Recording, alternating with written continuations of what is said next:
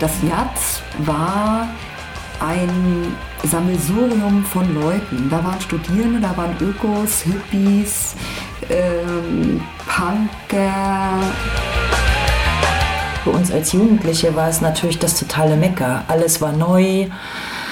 Ja, man, man konnte irgendwie auf einmal alles machen, man konnte alles sagen. Ich habe ja auch schon so punkig ausgesehen und habe aber im Neubauviertel gewohnt, wo es eben auch viele Nazis gegeben hat. Gegenwehr war nicht nur die Sache von Antifaschisten, sondern war von allen, die, die irgendwie anders aussahen, Alltag. Wie viele organisierte Nazis sind da jetzt schon? Gibt es da jetzt einen riesen Massaker? Was ist mit der Polizei? Dass wir es nicht geschafft haben, wirklich zu verhindern. Das Pogrom von Lichtenhagen aus Perspektive von Antifaschistinnen.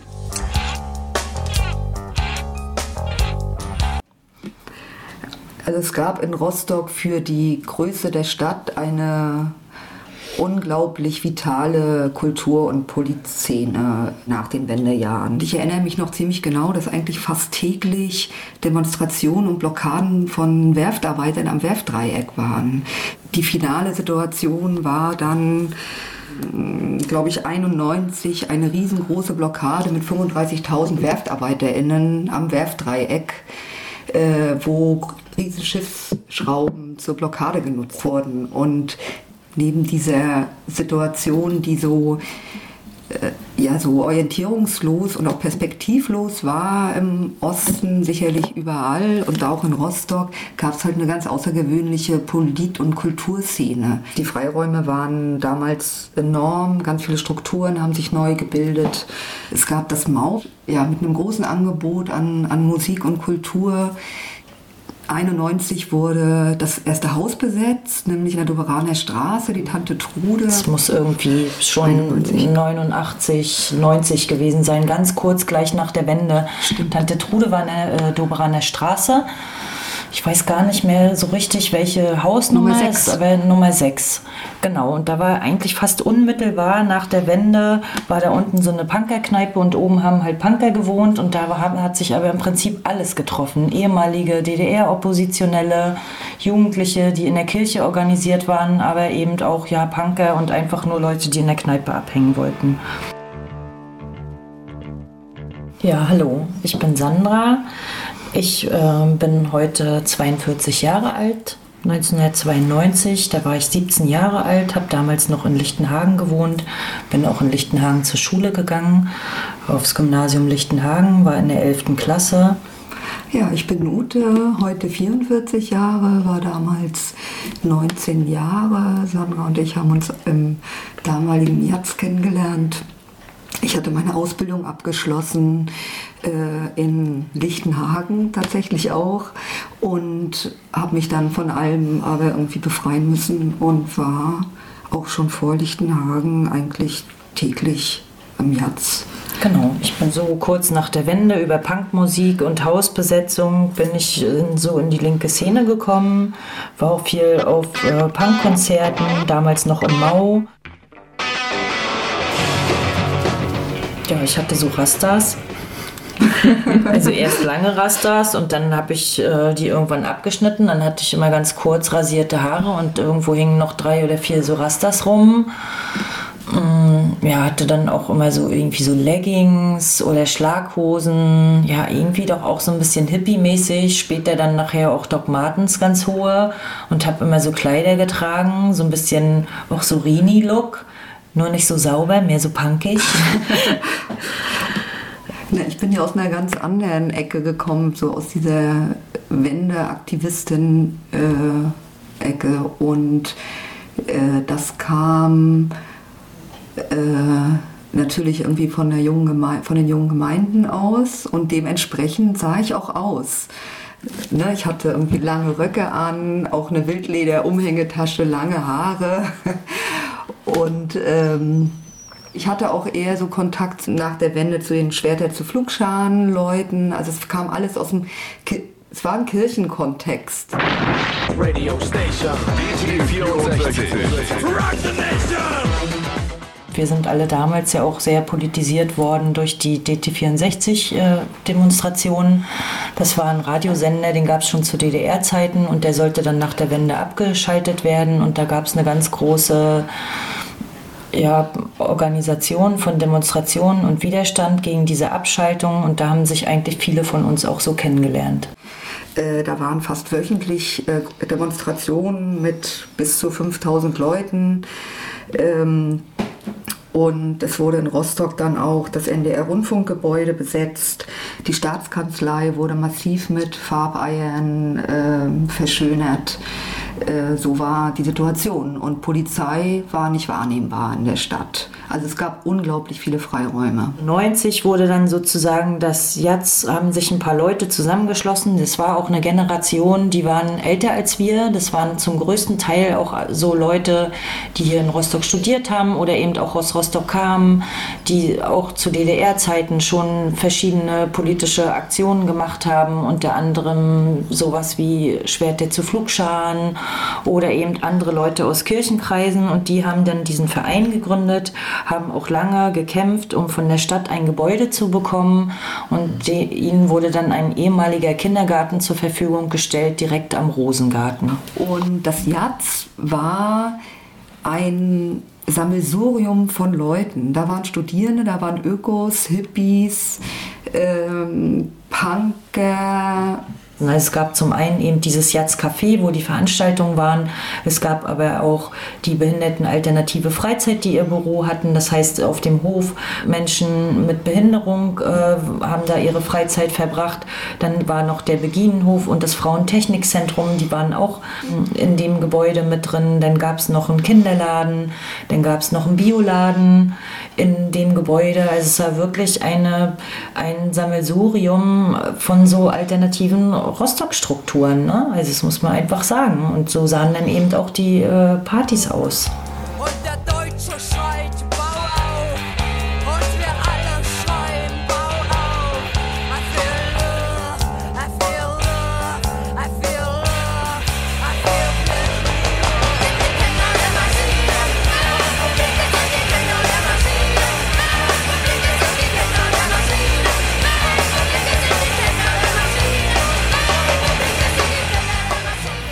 ich war damals in der 11. Klasse und habe halt Punkmusik gehört und Ska und habe auch schon gleich nach der Wende auch noch so alten Ostpunk gehört.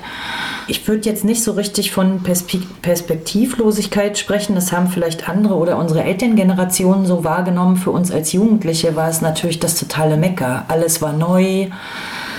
Ja, man, man konnte irgendwie auf einmal alles machen, man konnte alles sagen. Ne, wir haben irgendwie alle Möglichkeiten gehabt und wussten aber auch irgendwie gar nicht so richtig wie.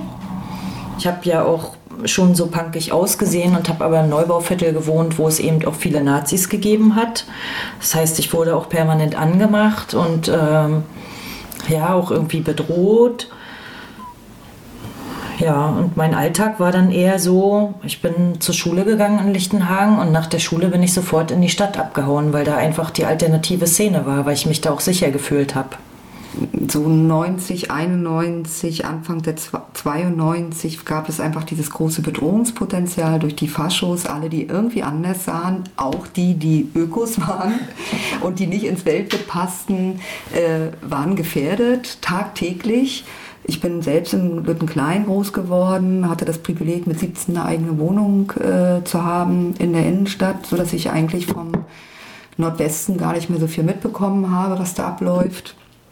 Und weiß, dass eigentlich dieses, diese Bedrohung von Nazis allgegenwärtig war, auch in der Innenstadt. Dass damals im Jatz ganz viele Leute, ob das Studierende waren, ob das Leute waren, die anders aussahen, immer wieder attackiert wurden von äh, Faschisten auf der Straße und dann blutüberströmt ins Jatz kamen.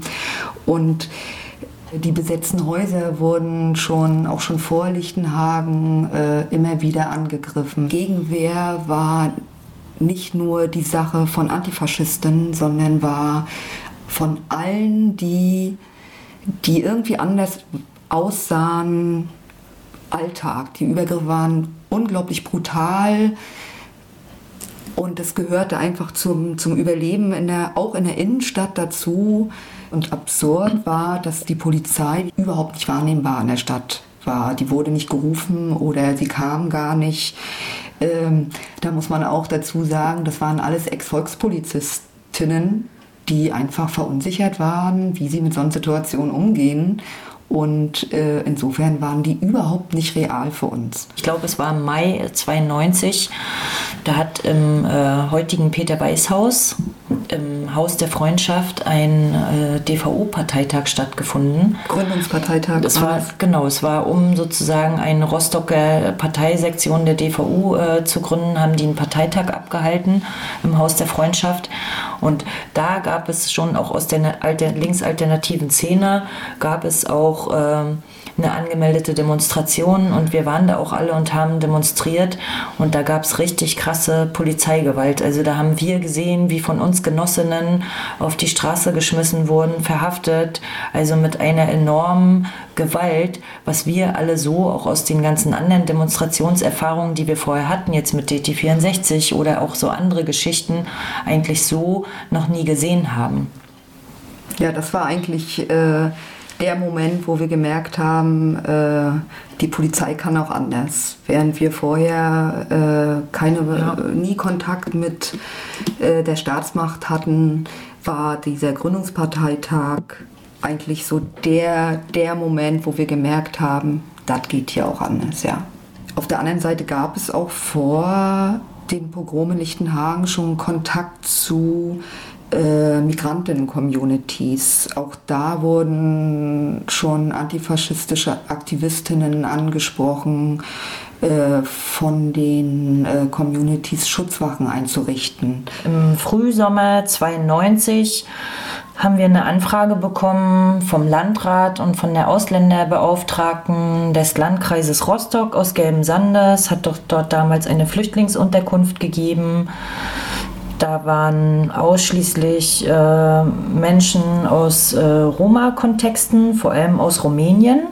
Mit wir meine ich jetzt äh, schon jetzt Leute, die im Jatz abgehangen haben oder sich da organisiert haben, wo irgendwie auch klar war, da wird, läuft irgendwas äh, antifaschistisch. Es gab jetzt noch keine äh, konkret organisierte antifaschistische Gruppe, aber der, das Jugendalternativzentrum war schon als äh, das bekannt und eben, wie vorhin auch schon gesagt wurde, auch als so Anlaufpunkt, wenn Übergriffe passiert sind. Und wir sind dann da mit regelmäßig hingefahren und haben da uns mit den Leuten unterhalten. Manche Leute haben da von uns auch äh, geschlafen, weil es ähm, so eine Art Gründung einer Bürgerwehr in diesem kleinen Ort äh, gegeben hatte oder es war zumindest dem Landrat dort äh, zu Ohren gekommen. Ja, wir haben da einfach abgehangen, sag ich jetzt mal, und äh, auch ein bisschen geguckt, dass da nicht nachts irgendwelche Leute kommen und da irgendwie randalieren oder äh, Übergriffe äh, machen.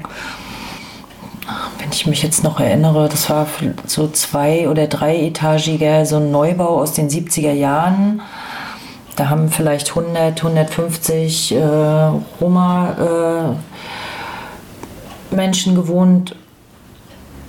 Ja, spartanisch, Gemeinschaftsbäder, schnell eingerichtet, keine coolen Möbel oder also nichts oder kein begrünter Hof, also irgendwie alles so, naja, halt eine klassische Unterkunft in den 90ern. So schnell die Türen aufgemacht, zwei Bäder reingebaut, fertig. So.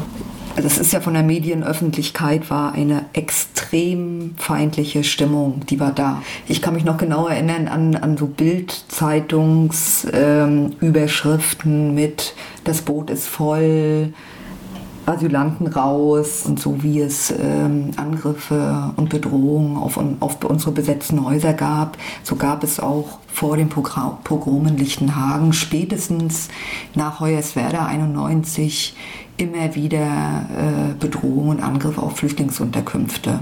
Es gab nicht nur auf, auf, Flüchtlingsunterkünfte An- und Übergriffe, sondern es gab natürlich auch auf einzelne Menschengruppen oder Menschen, die sich dann in so Orten, egal jetzt ob in Rostock oder aber in kleineren Orten, die sich bewegt haben, die wurden angepöbelt, angespuckt, äh, denen wurde auch auf öffentlicher Straße gesagt, die sollen hier abhauen. Also das war auch eine sehr aufgeladene Stimmung in der Zeit, also eine extrem rassistische Stimmung. Und ich erinnere mich auch noch als Kind, also wir hatten im, äh, in Lichtenhagen das Sonnenblumenhaus und da haben eigentlich schon seit den 70ern, also seit es diesen Stadtteil gab, haben immer VertragsarbeiterInnen in, in dem Sonnenblumenhaus gewohnt. Das waren zum einen Vietnamesinnen, und Vietnamesen, die haben teilweise Ausbildungen, die wurden hier ausgebildet für drei, vier, fünf Jahre und haben gearbeitet entweder in der Werft oder eben im damaligen Shanty. Das war eine ganz große ähm, ja, so eine Nähfabrik, sag ich mal. Da wurden auch Wrangler-Jeans hergestellt für, für den westdeutschen Markt. Und da haben Vietnamesinnen äh, eine Schneiderinnenausbildung bekommen. Ne? Und dann gab es aber auch noch andere VertragsarbeiterInnen. Das waren AngolanerInnen, KubanerInnen. Da kann ich mich noch erinnern, immer wenn neuer Schwung VertragsarbeiterInnen angekommen sind, gab es immer ganz große Paraden in Lichtenhagen. Und dann wurden da die DDR-Fahnen und die kubanischen Fahnen gewedelt. Und mein Vater, der war, hat da, damals auch viel so Freizeitfotografie gemacht und wir haben zu Hause unendlich viele Dias und Fotos von diesen sozialistischen Empfängen, sag ich mal. Ne? Und es war aber trotzdem, also ich bin ja in Lichtenhagen groß geworden, wir hatten auch Jugendclubs Schwarze sind in die Jugendclubs zu DDR-Zeiten teilweise auch nicht reingekommen.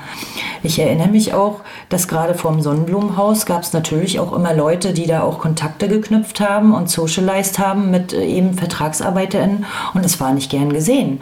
Es war auch in meiner Familie nicht gern gesehen, wenn Frauen mit Kubanern oder mit Angolanern irgendwie auch Kinder bekommen und äh, Liebesbeziehungen eingegangen sind. Also so, da wurde auch schon geredet meine Freundin, deren Mutter hat im Shanty gearbeitet als Schneiderin und da gab es dann manchmal so Vietnamesinnen, die bei ihr zu Hause waren. Aber das ganze System war so darauf ausgelegt, dass VertragsarbeiterInnen hier sind und dann wieder weggehen. Und die haben hier auch in der Regel keine Kinder bekommen. Ne? Also die vietnamesischen Kinder, die sind alle erst, die meisten erst nach der Wende geboren. Und ebenso galt das auch für die Angolanerinnen. Wir hatten auch chilenische Flüchtlinge äh, in Lichtenhagen. Die haben allerdings nicht im Sonnenblumen Blumenhaus gewohnt, aber gab es auch. Aber es war also so wie, wie wir das heute kennen, dass es so gemischte Klassen gibt, auch mit, mit Menschen oder auch eben mit ehemaligen Geflüchteten, das hat es nicht gegeben in der DDR. Wir sind einfach so nicht groß geworden mit Migration. Und nun war das nach der Wende, wurden alle VertragsarbeiterInnen nach Hause geschickt, zumindest die angolanischen und kubanischen äh, Menschen, aber die Vietnamesinnen, die waren halt eben noch hier. Und dann wurde 1992 ich weiß nicht, ob schon Ende 91 die zentrale Aufnahmestelle für AsylbewerberInnen in dem Sonnenblumenhaus eingerichtet, also die sogenannte ZAST. Da muss man dazu sagen, die zentrale Aufnahmestelle war das für ganz Mecklenburg-Vorpommern. Also das ist die Stelle, wo alle hinkommen, die irgendwie geflüchtet sind und um Einlass bitten und von da aus werden sie an andere Heime in ganz Mecklenburg verteilt. So, und das befand sich nun sozusagen im Nordwesten von Rostock in einem Neubaugebiet über das wir ja vorhin schon gesprochen haben. Und der Zustand war ungefähr so, Menschen, die aus anderen Gegenden gekommen sind, äh, wurden dort aufgenommen. Aber als dann die äh, Roma-Menschen äh, gekommen sind, also so ist zumindest meine Erinnerung, wurden die einfach permanent nur noch abgewiesen. Es war irgendwann war die Bude halt auch voll also so, es, konnte, es gab keine Zimmer mehr zur Verfügung und die Stadt hat sich ja damals auch nicht gekümmert, um Alternativen zu finden. Und es waren im Prinzip nachher, ich würde sagen, das hat im Juni, so Mai, Juni hat das angefangen, dass da einfach permanent Leute vorm Haus, neben dem Haus, unter den Balkonen, die haben einfach auf der Straße gelebt. Mit Sack und Pack, mit Kindern alte Menschen haben da irgendwie vor diesem Haus gelebt, waren irgendwie auf Spenden angewiesen oder angewiesen auch auf Bettelei. Wahrscheinlich auch angewiesen auf Diebstahl. Daneben war halt gleich so eine Kaufhalle. Klar, wenn man hierher kommt und keiner gibt dir was zu essen. Also die haben ja, konnten ja, hatten ja noch nicht mal die Möglichkeit, einen Asylantrag zu stellen, weil sie ja in die ZAST nicht aufgenommen wurden. Sie sind dann jeden Tag immer zu diesem Einlass, da gab es damals auch Security und wurden jeden Tag da abgewiesen. Immer wenn natürlich wieder Menschen woanders hin verteilt wurden, gab es ja wieder äh, freie Zimmer, haben sie es immer wieder versucht. Und dann kamen ja auch wieder immer welche nach. Da, also das muss man ja auch dazu sagen, das sind ja dann irgendwie nicht weniger geworden. Und für mich war das damals so, ich hatte ja vorhin geschildert, ich bin schon auch in der Zeit, 92, im Sommer, auch im Frühjahr, auch immer viel in der Stadt gewesen, ja schon seit 91 und bin da eben von meinem Zuhause, das war weiter äh, in Lichtenhagen weiter hinten, bin ja immer jeden Tag an diesem Sonnenblumenhaus vorbeigegangen, weil das war kurz vor der S-Bahn und das war sozusagen mein Weg in die Stadt. Und habe das ja da im Prinzip auch gesehen und habe auch mitbekommen, auch in der Schule war das Thema. Und es war aber in meiner Erinnerung, wenn ich jetzt mal die medialen Geschichten, die in den Zeitungen standen, ausklammer, war das immer, dass immer irgendwie so eine Art solidarische Ansprache für diese Menschen da gab. Also so ist meine Erinnerung, auch bei uns zu Hause. Warum macht denn da keiner was? Man kann doch die Menschen da nicht einfach auf der Straße liegen lassen. So. Und natürlich, dann gab es auch diese Geschichten, was man mal gehört hat. Ich habe das aber nur selten gehört, dass Leute gesagt haben, ja, die haben hier doch nichts verloren, das sind ja keine richtigen Flüchtlinge. Also sowas. Aber der Tenor, an den ich mich erinnere, war eher so, das kann doch nicht sein, dass Menschen da auf der Straße leben müssen. Man muss sie doch reinlassen, dann muss man woanders eben ein Gebäude aufmachen. In meiner Erinnerung ist es so, dass es eigentlich in Rostock propagiert wurde, dass es nur Wirtschaftsflüchtlinge gab. Es wurde zwar immer gesagt, politische Geflüchtete sind okay, aber eigentlich waren in der Öffentlichkeit alle Menschen Wirtschaftsflüchtlinge. Mhm. Und damit kam das Argument, das gibt es heute so, glaube ich, gar nicht mehr. Die Leute nehmen uns die Arbeit weg. Ne? Mhm die Leute klauen. Die Medien haben sozusagen auch propagiert, dass die Menschen, die da quasi vor der Zast oder es gab ja, das war ja nicht nur in Rostock so, es gab ja auch in anderen äh, Gegenden eben äh, Roma-Familien, dass da immer ganz doll klar in den Medien getrennt wurde zwischen äh, diesen beiden Gruppen von Geflüchteten. So, und dadurch gab es natürlich in der breiten Bevölkerung mit Sicherheit, dass viele Leute auch dahinter standen und gesagt haben, okay, wer hier politisch ist, der soll reingelassen werden, aber die anderen sollen hier verschwinden. Also diese Art äh, von Rassismus, die hat es damals auf jeden Fall gegeben. Also wenn ich mich an meine Familie zum Beispiel erinnere, und wir haben ja in Lichtenhagen gewohnt, hat, haben, hat zumindest jetzt Leute, die sich aus meiner Familie dazu geäußert haben, auch diesen ganzen Mist äh, wiedergekäut. Ja, und dann kann man vielleicht noch im ganz allgemein sagen, dass im Frühsommer, äh, so wie du gerade gesagt hast, das ist, wird Mai, Juni gewesen sein, um die 100.000 Flugblätter verteilt wurden im ganzen Nordwesten unter dem Motto Rostock bleibt deutsch. Und dann eine Woche vor dem Pogrom es erste Meldungen gab in der OZ, in der NNN, wo äh, gewalttätiger Protest angekündigt wurde gegen äh, das, äh, die Menschen im Sonnenblumenhaus. Und ich erinnere mich auch noch an die Interessengemeinschaft Lichtenhagen und auch organisierte Nazis aus Hamburg, ähm, die immer wieder auch zu sehen waren auf der Wiese, wo man merkte, hier, hier passiert irgendwas. Und äh, in dem Kontext wurde dann auch nochmal Kontakt zu den Vietnamesinnen aufgenommen. Ein paar Tage vor der Eskalation ist dann ein Vertreter von uns zusammen mit dem Ausländerbeauftragten und einer Vertreterin der Initiative für Frieden und Menschenrechte ins Haus gegangen, um den Kontakt äh, zu den Vietnamesinnen zu halten und auch äh, den Kontakt nach außen, wenn es dann jetzt eskalieren würde. Auch schon die Tage vorher gab es schon äh, Gespräche zu äh, anderen Aktivistinnen, hauptsächlich Hamburg, Berlin, wo schon gesagt wurde, es könnte sich was zusammenbrauen in, in Lichtenhagen und es könnte sein, dass wir euch brauchen. Richtig klar war das am, am Samstag eigentlich, als wir gesehen haben, dass sich schon äh, mehrere hundert Leute vor dem Sonnenblumenhaus äh, postieren sind äh, Genossinnen von uns nach Berlin und Hamburg gefahren, haben äh, versucht, Leute äh, zu mobilisieren nach Rostock. Man muss sich vorstellen, wir hatten damals kein Internet, wir hatten kein E-Mail, wir hatten keine Handys. Es gab also nur persönliche Kontakte und äh, Festnetz. Und äh, wie gesagt, einige Leute sind losgefahren und andere Leute haben vom Jatz aus damals, welches sich relativ schnell als Informations- und Mobilisierungszentrum entwickelte, haben wir nachts dann äh, alle Nummern, die wir kannten, von befreundeten Aktivistinnen angerufen. Und am Samstag früh trafen dann auch die ersten ein. Und abends dann ist die erste Gruppe auch, äh, die erste größere Gruppe nach Lichtenhagen gefahren und haben dann aber gemerkt, dass mehr als 500 aktive äh, Leute und mehr Taus Tausende von, von Zuschauerinnen, dass sie damit einfach überfordert waren.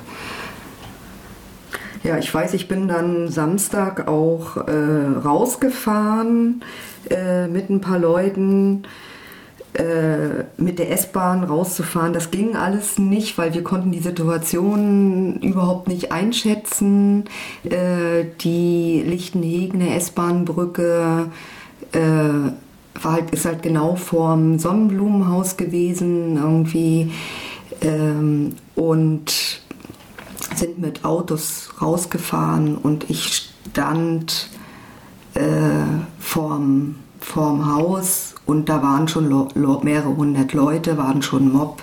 Eigentlich muss man sich das so vorstellen, es gab eben ab elf am Samstag äh, gab es dann immer hier mal ein Grüppchen und da mal ein Grüppchen und es wurden immer mehr und es gab dann quasi die Grüppchen, die aggressiv waren, die hielten sich weit mehr so im Vordergrund auf, also dichter zum Haus. Und dann gab es hinten dann wie so eine Traube die sich dann äh, da irgendwie so sammelten und auch darauf warteten, dass was passiert, wo so weniger Aggression war, sondern eher so eine Art Schaulustigkeit. Die Leute haben auch von einem entfernten Block, wo man aber rüber gucken konnte, aus den Fenstern geguckt oder eben aber auch aus dem Sonnenblumenhochhaus, äh, da in den beiden Hauseingängen, wo nicht Vietnamesinnen und ähm, die Zast war, haben ja auch äh, ganz äh, so Bürger gewohnt aus Lichtenhagen, BürgerInnen. Und da wurde aus dem Fenster geguckt und alle warteten, dass irgendwas passiert. Also ich erinnere mich nur, ich war am, ja, am Abend dort, dass es als ein massiv aggressiver Mob war. Ganz, eine ganz aggressive Stimmung. Ähm, auch drumherum äh, Nazis waren, die auch heiß waren, ähm, Antifas ähm, zu jagen. Ich weiß noch, wie es auch schon noch schon Zuschauer gab und eine ehemalige Mitschülerin ganz laut rief, Ute, hallo, was machst du da? Und äh, ich so erschrocken war, dass äh, Zuschauerinnen da waren, die ich aus der Schule kannte, äh, Nachbarinnen, Freundinnen von meiner Mutter und ähm, wir dann auch wieder zurückgefahren sind, weil die Situation einfach so gefährlich war, weil wir uns kannten, die Nazis, die Zuschauerinnen und wir linken Aktivistinnen. Über ein äh, Film- und Fotoprojekt im Jatz hatten wir eine Videokamera vom Jatz und äh, die Leute, die eben damals auch mit rausgefahren sind, haben schon dort direkt vor Ort Videoaufnahmen gemacht und haben die dann auch wieder mitgebracht ins Jatz. Und wir haben uns natürlich die Videoaufnahmen angesehen und ich habe äh, auch gesehen, wer da jetzt alles stand. Und das waren natürlich alles Leute, die ich kannte, mit denen ich groß geworden bin, auch wenn das jetzt nicht meine Freunde waren. Aber ich konnte eigentlich fast alle Leute dort namentlich äh, zuordnen, ne, die da standen. Auch später nachher bei dem Videomaterial, was auch in den öffentlichen Medien gezeigt wurde.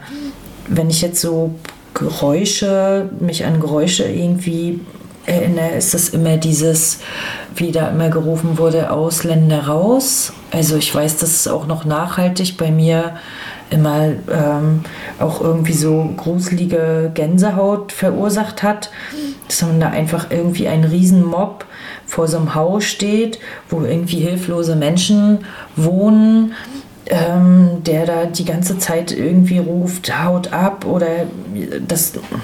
Und das waren auch so Momente, wo, das weiß ich noch, wo äh, so Gefühle von Ohnmacht da war, waren, ähm, weil man nie geglaubt hätte, dass Menschen, mit denen man zusammen zur Schule gegangen ist, äh, Freunde von Mutti und Fadi irgendwie da, da aktiv sind und Beifall klatschen, beziehungsweise irgendwie aktiv gewalttätig gegen die Zast vorgehen. Und wir kannten ja Aggressionen auch vorher. Also wir kannten ja die Gewalt auf der Straße. Und trotzdem war das, also die mehrere hundert Leute massiv aggressiv zu erleben, das war eine Stimmung, die uns tatsächlich auch überforderte. Wir waren am Samstag äh, nicht, noch nicht viele Leute und wir haben am Abend gemerkt, hier wird jetzt was passieren, das braut sich zusammen, das wird eskalieren, das wird zum Pogrom das ist eigentlich Samstagabend dann ganz, ganz klar gewesen. Zur Dämmerung wurden ja auch die ersten Gehwegplatten zertrümmert und so weiter. Und da stachelte sich ja auch an. Die Leute hatten da auch Alkohol getrunken. Also es war so ein bisschen wie so ein, wie so ein Volksfest, ne? dass die Leute sich da auch so ein bisschen so in Rage wodurch auch immer in Rage gebracht haben. Ne? Einerseits mit dem Alkohol, aber auch, man muss jetzt hier irgendwas machen. Wir haben uns dann abends alle getroffen als die Leute, die jetzt draußen waren, wiedergekommen sind, dann hatten wir ja auch das Videomaterial und haben natürlich die ganze Zeit überlegt, was machen wir denn jetzt eigentlich, ne? Was können wir jetzt machen? So und haben dann im Prinzip auch immer, dadurch, dass eben die ganze Zeit auch Leute von uns immer wieder hingefahren sind, gucken, haben wir dann ja Samstagnacht angefangen, dann eben auch weiter zu telefonieren und zu gucken, dass wir Gruppen erreichen, weil wir natürlich auch einen Protest organisieren wollten für Sonntag. Das ist auch äh, für mich heute nochmal äh, in der Rückschau wirklich nochmal erstaunlich, wie sich parallel zu dem Zusammenbrauen, zu dieser zusammenbrauenden Eskalation äh, im Jatz äh, sich Strukturen gebildet haben, äh, also die erstaunlich gut gelaufen sind. Es haben Leute Essen gekocht, äh, es wurden Schlafplätze organisiert, es wurde ein Informationstisch gebildet irgendwie. Alles lief im Jahr zusammen. Wir hatten sehr engen Kontakt natürlich zu den Leuten von uns, die im Haus waren. Ja, das, und man muss auch dazu sagen, wir waren ja vorher keine feste organisierte Gruppe. Wir kannten uns teilweise kaum. Ne? Wir waren so zehn, zwölf äh, Leute irgendwie da im Jatz vor Ort. Also es waren natürlich noch viel, viel mehr, die dann mal unterwegs waren und wieder reinkommen. Aber wir haben das da alles organisiert und man muss auch sagen, wir waren im Jatz selber, waren wir auch vorwiegend Frauen. Wir waren eigentlich fast alles Frauen die da zumindest in der ersten Nacht äh, da irgendwie vor Ort angefangen haben, die Sachen zu organisieren. Und das ist auch was, was so in der Rückschau tatsächlich untergeht, weil natürlich irgendwie die äh, Zeitzeugenberichte, die es, die es so gibt, irgendwie hauptsächlich von äh, männlichen Aktivisten irgendwie beschrieben wurden. Ja, von männlichen Aktivisten, die quasi vor Ort waren, mhm. ne? die eben dort in Lichtenhagen waren und da an der Aktionsfront äh, sozusagen da ihre äh, Sache gemacht haben, aber eben die Hintergrundstruktur, die äh, wo ist halt damals im Jatz äh, gemacht worden. Mhm. Es gab eine Menge Diskussionen über das Ziel und den Sinn von Aktionen und es war unglaublich zeitraubend und zermürbend. Wir hatten schon die Nacht davor oder Nächte davor nicht geschlafen. Das ganze Geschehen in Lichtenhagen vorm Haus war so unübersichtlich. Äh, die Erfahrung, die die einzelnen Personen hatten, die einzelnen Aktivistinnen, auch Angereiste und Rostockerinnen waren unterschiedlich. Viele Leute kannten sich nicht, dass eigentlich es unglaublich schwer war, eine funktionierende große Gruppe äh, zusammenzustellen, äh, weil auch alle kleinen Gruppen natürlich unterschiedlichen Sinn und unterschiedliche Ziele vor Augen hatten. Und äh, die große Frage war im Grunde, schaffen wir es, vorm Sonnenblumenhaus auf einer offenen Wiese militant gegen einen rassistischen Mob von äh, 500 gewalttätigen Neonazis und um die 200 Schaulustigen vorzugehen.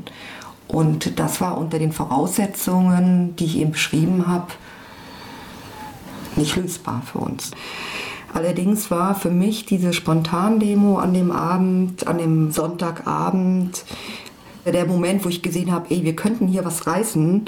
Da sind wir mit ein paar hundert Leuten, ich würde mal sagen, irgendwie 150 bis 300 Leuten im Autokonvoi ähm, nach Lichtenhagen gefahren. Es war endlich möglich, nach den diversen Plänen, die so zermürbend waren, eine relativ große Gruppe zusammenzustellen, Autos zu organisieren, haben in Lüttenklein abgeparkt und sind durch die Dunkelheit gegangen. Ich habe heute noch die Bilder in meinem Kopf und diese Geräuschlosigkeit in meinem Kopf. Äh, es war stockfinster, wir sind an Hauswänden vorbei wir waren viele Leute, wir haben nicht einen Ton von uns gegeben und waren dabei aber sehr, sehr klar. Und äh, über uns kreiste immer ein Hubschrauber. Ähm, keiner von uns wusste irgendwie, was passieren wird, wenn wir vor dem Sonnenblumenhaus ankommen. Und als wir dann äh, neben der Stadtautobahn auf dem großen Parkplatz, wo sich auch die Nazis oft getroffen haben, als wir da angekommen sind, haben wir dann Ketten gebildet ähm, und dann ging es Richtung Sonnenblumenhaus und haben gerufen, das ist mir auch noch in Erinnerung, irgendwie Nazis raus, hier kommt die Antifa. Also wir kamen immer näher und näher und auf einmal stoben die Nazis und auch die Schaulustigen, die nachts noch da waren, auseinander. Die waren, die verschwanden irgendwie im, in, in, in dem Stadtviertel und das war ein ganz mächtiger Moment.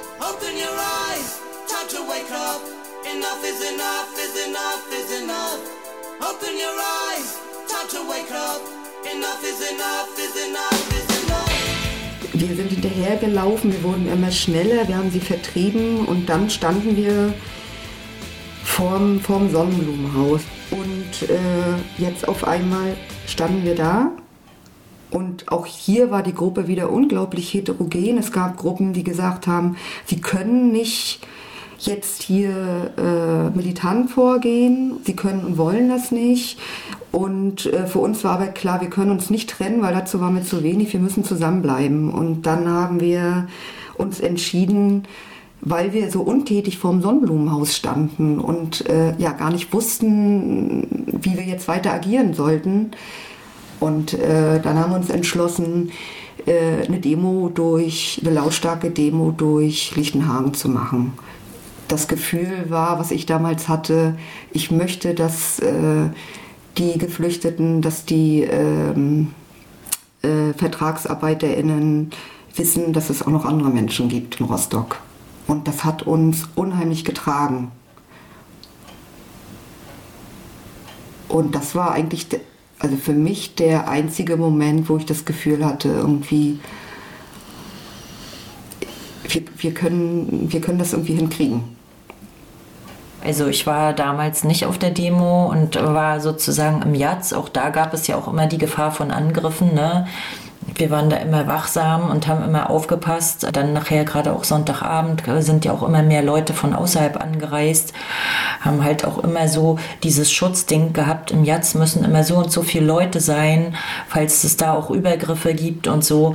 Und ich kann mich erinnern, dass wir unwahrscheinlich große Angst hatten, auch um die Leute, die da rausgefahren sind, aufgrund auch der geschilderten Situation, dass eben keiner weiß, was kann da passieren, wie viele organisierte Nazis sind da jetzt schon, gibt es da jetzt eine Riesenmassaker, was ist mit der Polizei? Die hatte sich ja dann schon Sonntag auch ein bisschen breiter aufgestellt als jetzt irgendwie am Samstagabend diese desaströse Situation da war. Aber es war irgendwie total unklar, wenn da jetzt irgendwie eine Menge von unseren Leuten loszieht, die aber personell definitiv unterlegen waren. Also ähm, dem äh, Mob dagegenüber, ob da irgendwelche Leute überhaupt noch heil wieder herauskommen. Also es war auch eine unheimliche Angst da, ne? dass jetzt irgendwie das einzige Instrument, was wir haben, eine Demo dazu machen, irgendwie und da irgendwie zu sein, kann auch gleichsam bedeuten, dass das irgendwie nach hinten losgeht für die einzelnen Personen. Es so. war existenziell auf jeden ja. Fall. Und äh, wo du gerade die äh, Polizei ansprichst, war es dann tatsächlich so, dass als wir dann zu unseren Autos zurückgegangen sind, äh, auf einmal eine Hundertschaft äh, Polizei kam. Die war vorher schon mal an uns vorbeigefahren, aber da die Polizei sowieso nicht agierte, haben wir uns gar nicht so viel draus gemacht und dann auf einmal waren sie aber da. Und das Ende vom Demozug, die letzten 60 Leute wurden dann irgendwie von der Polizei eingekesselt und in Gewahrsam genommen, in die Gesa gebracht, in die Gefangenensammelstelle hier in die Ulmstraße. Und äh, es wurden dann einige Leute äh, zusammen mit äh, Nazis, mit den wenigen Nazis äh, zusammen in die Turnhalle gebracht. Und ähm, äh, die Leute waren gefesselt die ganze Zeit irgendwie und sie haben dann aber auch danach, also danach erzählt, dass im Grunde äh, auch in der Gesa die äh, Beamten komplett überfordert waren. Die Gardinen von Rostock. Dieser Text beschreibt unsere Situation im Knast in Rostock. Zu den Haftbedingungen. In den 48 Stunden erhielten wir dreimal täglich eine alte trockene Schrippe und eine Dose Cola. Von Decken, Matratzen, Handtüchern, Zahnbürsten oder ähnlichem keine Spur. Nachts wurde es schweinekalt. Zur Stimmung unter uns, die war meist klasse. Immer wieder gelang es uns mit Dreistheit und Fantasie, unsere Situation zu verbessern, Parolen auf die Wände zu malen, uns beim Essen mehrfach anstellen und unsere Ration zu vergrößern und die der Faschisten zu verkleinern. Und wir haben dann vom Jatz aus organisiert, also den über die Mauer irgendwie trinken und essen irgendwie geworfen und wir haben es auch tatsächlich hingekriegt, dass einige über die Mauer vom Hof über die Mauer flüchten konnten. Also das spricht auch so für die Absurdität oder für, für die Ohnmacht der, der Beamten dort. Die ersten Festnahmen wurden dann auch in den Medien gezeigt und dann haben wir all unsere Leute erkannt, die dann öffentlich in den Medien dargestellt wurden, als wären sie die VerbrecherInnen vor dem äh, Sonnenblumenhaus in Lichtenhagen. Also das war das eine. Dann kam noch dazu, dass wir irgendwie eigentlich einen friedlichen Protest organisiert haben aber äh, eigentlich am Ende nur noch mehr Orgearbeit hatten, indem wir irgendwie Anwälte kontaktiert haben und da auch äh, die Gefangenensammelstelle immer wieder äh, darauf aufmerksam mussten, dass es irgendwie Rechte und Pflichten gibt, irgendwie auch in der Bundesrepublik. So Montag ging es dann weiter. Die Zast war im Laufe des Tages irgendwie geräumt worden unter dem johlenden Beifall der Rassisten.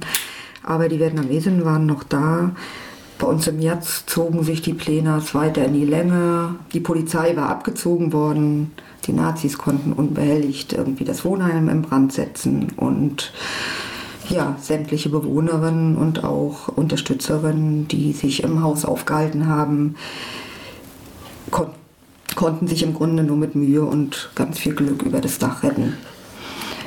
Die Tage danach waren dann da ging es dann noch so ein bisschen weiter. Die Nazis und auch die erlebnisorientierten Jugendlichen haben dann irgendwie äh, ja, sich mangels Migranten irgendwie sich noch so ein paar Straßenschlachten mit der Polizei geliefert. Äh, dann war das alles gar nicht mehr so ähm, willkommen in Lichtenhagen, äh, weil jetzt ging es schließlich irgendwie auch ähm, um Eigentum. Die Leute hatten Angst um ihre Autos und äh, die Schaulustigen, auch die gingen dann auf Distanz zu den ganzen Ausschreitungen. Vor der Großdemonstration am folgenden Wochenende gab es noch eine DGB Schweigedemo, Lichterkette äh, und das war für uns nochmal so eine ganz große Enttäuschung, weil jetzt auf einmal, als alles vorbei war, sich auf einmal die Zivilgesellschaft einmischte. Es gab dann die Großdemonstration. Da waren dann auf einmal tausende Polizeibeamte verfügbar aus allen möglichen Bundesländern. Es wurde schweres Gerät aufgefahren. Ähm, ich weiß, aus Hamburg sollte ein Buskonvoi ähm, kommen. Der wurde von einem massiven Polizeiaufgebot aufgehalten. Äh, dann haben die Demonstranten äh, den Molly, das ist diese Regionalbahn von Doberan nach Heiligendamm, äh, besetzt und dann wurde der Konvoi auch weitergelassen. So, am Ende waren auf der Großdemonstration um die 20.000 Antifaschistinnen, äh, die durch Lichthagen und Lüttenklein gezogen sind. Und es war eine sehr kraftvolle Demonstration, äh, ein politischer Erfolg dann für uns auch. Es war deutlich zu spüren, dass wir mit unserer Demonstration in dem weitgehend ausländerfrei gemachten Bezirk Rostock-Lichtenhagen eine Woche zu spät gekommen sind. Damit war der insgesamt defensive Grundton der Demo unvermeidbar. Sie konnte in diesem Bezirk, in dieser Situation wenig mehr sein als eine notwendige Erinnerung an Humanität. Der Angriff in Rostock ist nur noch steigerbar im wirklichen Verbrennen von Flüchtlingen. Wie werden wir dann reagieren? Mit friedlichen Sit-ins auf Hauptverkehrsstraßen? Mit Flugblättern, die Wut und Trauer bekunden? Und werden wir dann wieder das gute alte Repressionslied anstimmen, das auch die Festnahmen von 80 Autonomen am Wochenanfang begleitete, die nach Rostock zur friedlichen Demo gekommen waren und dann stundenlang bei Wasser und Brot gehalten wurden und ihrer bürgerlichen Rechte verlustig gingen, worüber lauter gejammert wurde als über den Brandanschlag der Faschos auf die Vietnamesinnen? Für viele hat sich Rostock mit der Demo am Samstag erstmal erledigt. Nachdem die Faschisten für knapp eine Woche alles in Atem hielten, sind nun die antifaschistischen Bündnispartnerinnen in ihre Städte zurückgekehrt. Die Rostockerinnen sind wieder alleine.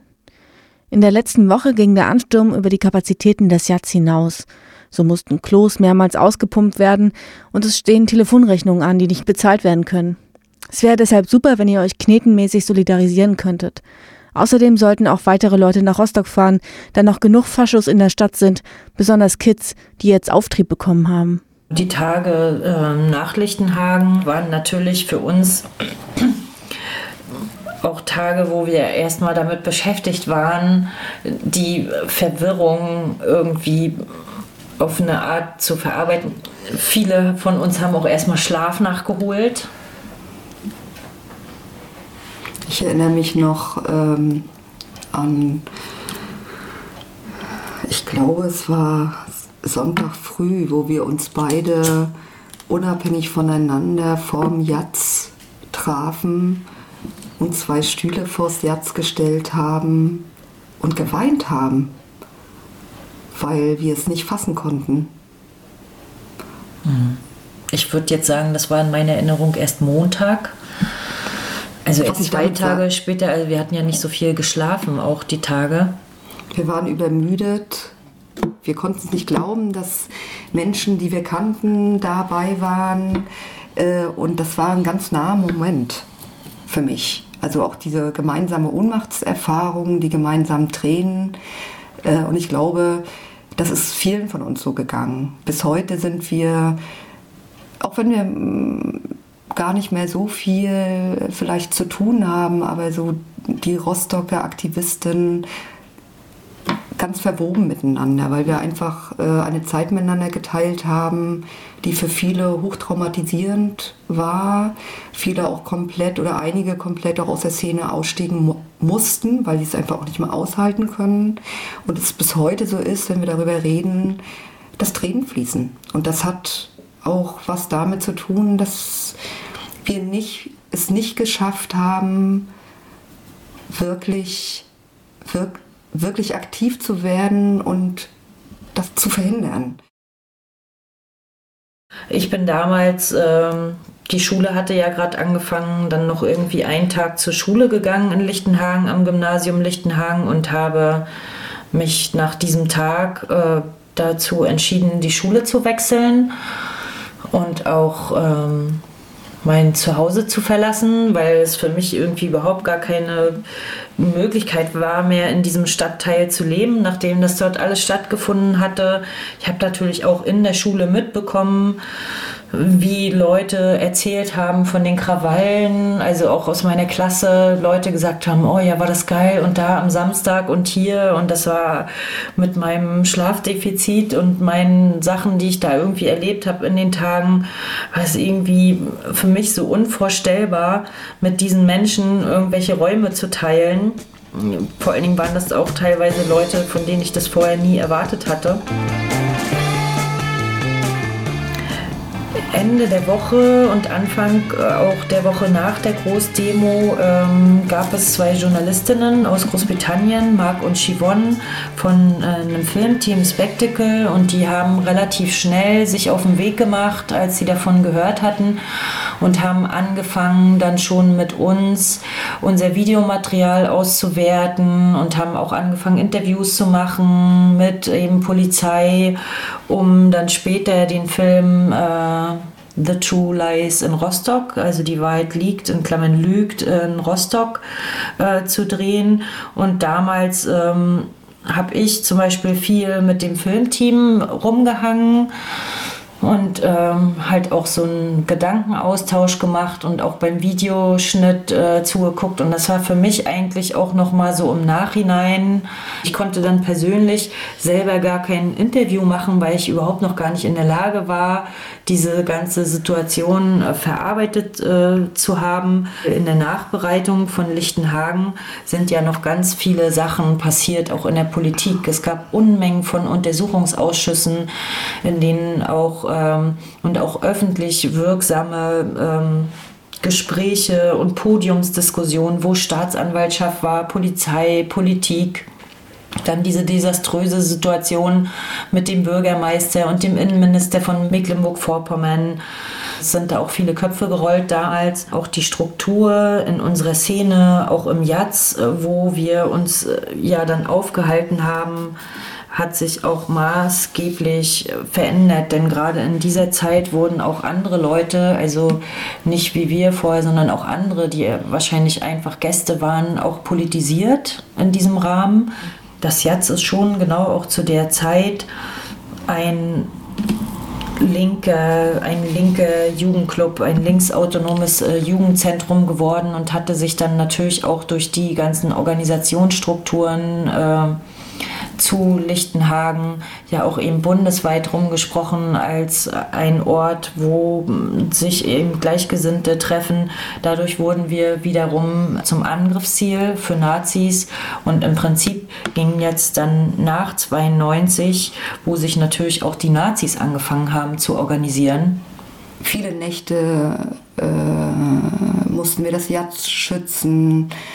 Äh, es gab viele Übergriffe in der Innenstadt äh, von Nazis. Es wurde eigentlich wurde alles immer immer äh, massiver und es war klar, zur Antifa-Arbeit gehören mehrere Aufgabenbereiche. Das war einmal für uns, es musste in Rostock äh, ja, eine effektive Bündnisarbeit geben, um einfach einen Anti-Nazi-Konsens herzustellen in der Öffentlichkeit. Das andere war, dass wir davon ausgegangen sind, Rostock muss sich eindeutig positionieren zu äh, ihren migrantischen Mitbürgern. Muss, hat, hat, äh, Rostock hat sich zu bekennen äh, und vor allen Dingen muss sich an der Unterbringung der Geflüchteten auch was ändern. Äh, so viel viel ich weiß, war Rostock tatsächlich auch Vorreiterin für dezentrale Unterbringungen der Geflüchtete. Und der dritte Strang war, ähm, dass der Naziterror auf der Straße durch ja, militante antifaschistische Gegenwehr äh, einfach äh, gestoppt werden musste. Und es ist schon so, dass man sagen kann, dass es in der Stadtverwaltung unter den Fraktionen in Rostock ähm, äh, wirklich auch Leute gab, die ganz ernsthaft äh, gegen das Nazi-Problem vorgehen wollten und mit denen wir auch über die nächsten Jahre hinweg eine relativ erfolgreiche Bündnisarbeit äh, gemacht haben. Es hat sich die Unterbringung der Geflüchteten verbessert. Ähm, ein Teil der Vietnamesinnen, der Vertra ehemaligen Vertragsarbeiterinnen, äh, ähm, konnte mit einem durchgesetzten Bleiberecht auch gegen den Widerstand der CDU damals äh, in Rostock bleiben. Und, wie erst schon gesagt, dass ähm, die Antifa-Arbeit auf der Straße eigentlich sich bis, neun, bis äh, Mitte der 90er Jahre äh, so entwickelt hat, dass die Innenstadtbezirke weitgehend nazifrei waren. Es gab natürlich äh, noch andere Baustellen ähm, in unserer politischen Arbeit. Das war natürlich immer zum einen auch die Frage, was passiert mit dem JATS, wie gehen die Förderungen weiter. Dann gab es natürlich auch äh, in der Stadtpolitik ähm, auch GegnerInnen von einem linksautonomen, linkspolitischen Zentrum, von dem äh, vermeintlich Gewalt ausgeht oder was auch Anzugspunkt äh, für Gewalt ist. Da haben wir auch immer viel gekämpft, ähm, dass da noch weiter ähm, die Gelder äh, fließen das war das eine. Dann kam noch dazu, dass viele aus unseren Strukturen auch in besetzten Häusern äh, gewohnt haben oder auch besetzten Wohnungen, dass es da auch ein massives Problem gab. Das heißt, wir hatten teilweise, also Leute von uns und aber auch andere, die ins Jatz gekommen sind, hatten auch existenzielle äh, Probleme. Also es war jetzt nicht nur das Nazi-Problem, sondern eben noch andere Sachen, die die linke Struktur äh, betrifft. Wir haben damals den Verein äh, Aviro gegründet, um nachhaltig auch ähm, andere Projekte zu machen als eben nur ein linkes alternatives Jugendzentrum in diesem Verein, der aus der Erhaltenswohner-Initiative hervorgegangen ist, die es auch schon vor 92 gegeben hat, die auch Beratungen für Erhaltungswohner und HausbesetzerInnen gemacht haben. Lange mit der Stadt gekämpft, um äh, zwei Häuser äh, in der Innenstadt äh, zu bekommen, in denen wir auch Projektarbeit machen können und auch alternatives Wohnen ermöglichen können für ja, für Menschen aus Hausbesetzungskontexten. Wir haben vorhin auch mal kurz darüber gesprochen. Erzählt ihr euren Kindern von den Ereignissen oder ist das irgendwie Thema in der Familie? Und da ist uns beiden irgendwie aufgefallen, dass das außer in unserer Gruppe, die wir das damals erlebt haben, gar nicht so viel Thema ist, weil es immer mit dem Erzählen auch die Erinnerungen hochkommen. Wir haben eigentlich nie mit unseren Söhnen über unsere Erfahrungen äh, zu Lichtenhagen 1992 gesprochen und es wurde auch nie gefragt. Also wir wurden jetzt auch nicht gefragt und wir sind damit auch nie, haben uns damit nie irgendwie in Vordergrund gespielt, dass wir zum Beispiel damals irgendwas Schlimmes oder irgendwas Großartiges oder irgendwas erlebt haben. Also wir untereinander haben das wenn wir uns treffen und dann sagen, ja damals und das war so und so. Aber jetzt im Außen ist das ganz selten. Das ist für uns jetzt auch das erste Mal, dass wir in der Öffentlichkeit, also so mit diesem Interview überhaupt auch so chronologisch darüber jetzt irgendwie so sprechen.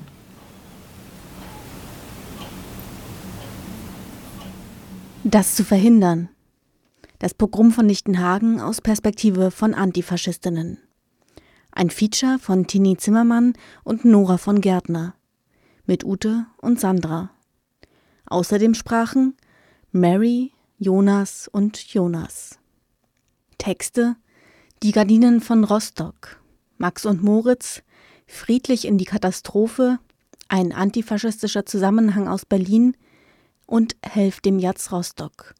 Alles aus der Zeitschrift Interim, Ausgabe 206, 1992. Musik Die Firma Maschinenrepublik Hansaplast, Sacco di Roma, Die goldenen Zitronen, 80 Millionen Hooligans, Shamba Bamba, Enough is Enough, Tonsteine Scherben, der Traum ist aus. Herzlichen Dank an Ute und Sandra für das Vertrauen und auch dem Lichtenhagen Archiv.